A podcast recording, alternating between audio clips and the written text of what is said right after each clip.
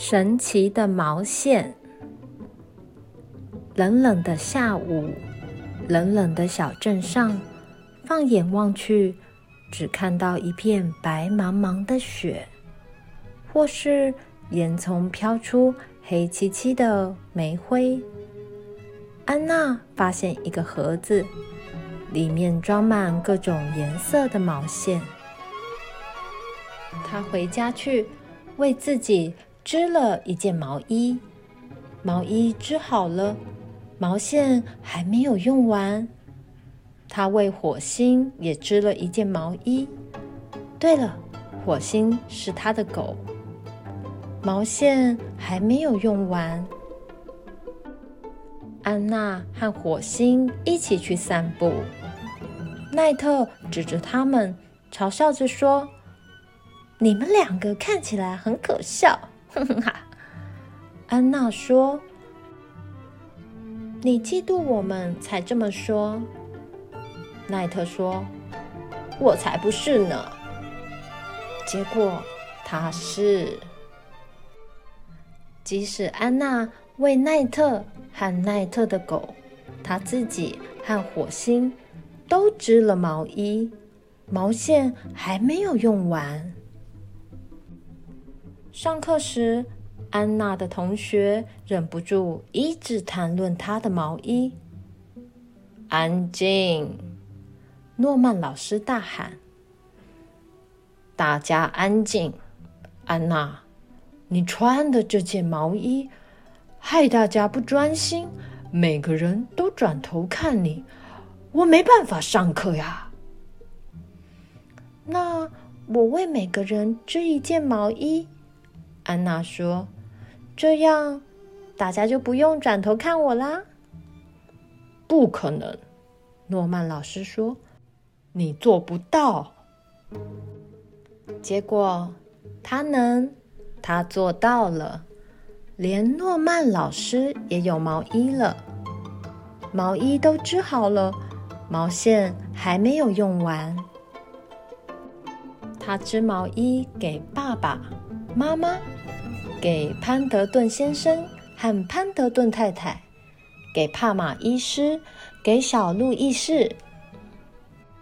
他为每个人织毛衣，除了山楂树先生。山楂树先生从来不穿毛衣或长裤，积雪到膝盖那么高，他还是穿着短裤站在雪地里。他说：“别给我毛衣，谢了。”于是，安娜为山楂树先生织了一顶帽子，毛线还没有用完。他织毛衣给所有的狗、所有的猫，还有其他动物。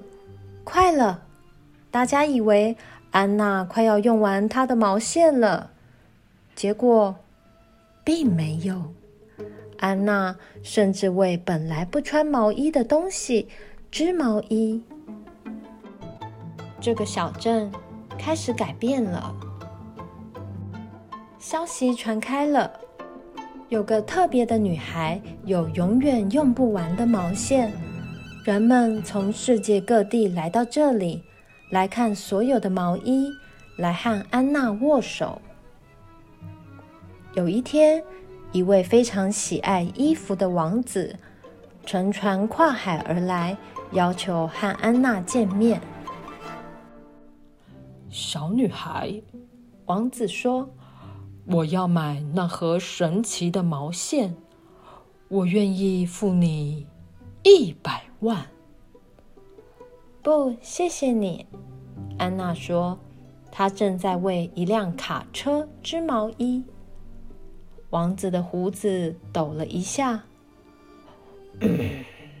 两百万，他说。安娜摇摇头。不，谢谢你。一千万！王子大叫：“不接受，就算了。”算了，安娜说：“我不打算卖这些毛线。”他真的不卖。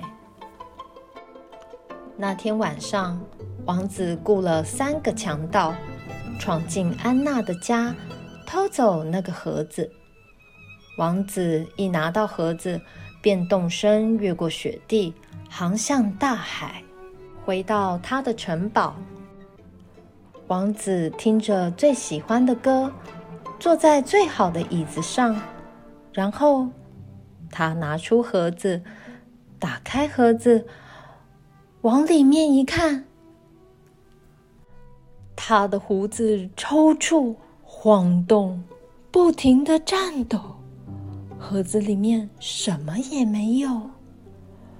王子狠狠的把盒子丢出窗外。大吼着：“小女孩，我以家族的咒语诅咒你，你永远不会再快乐了。”这个被王子丢到窗外的盒子，掉在一块浮冰上，飘呀飘，飘呀飘。你猜，最后飘到哪里呢？没错，又飘到了小女孩的身边。结果，她很快乐。她继续为大家织着毛衣，彩色的毛衣。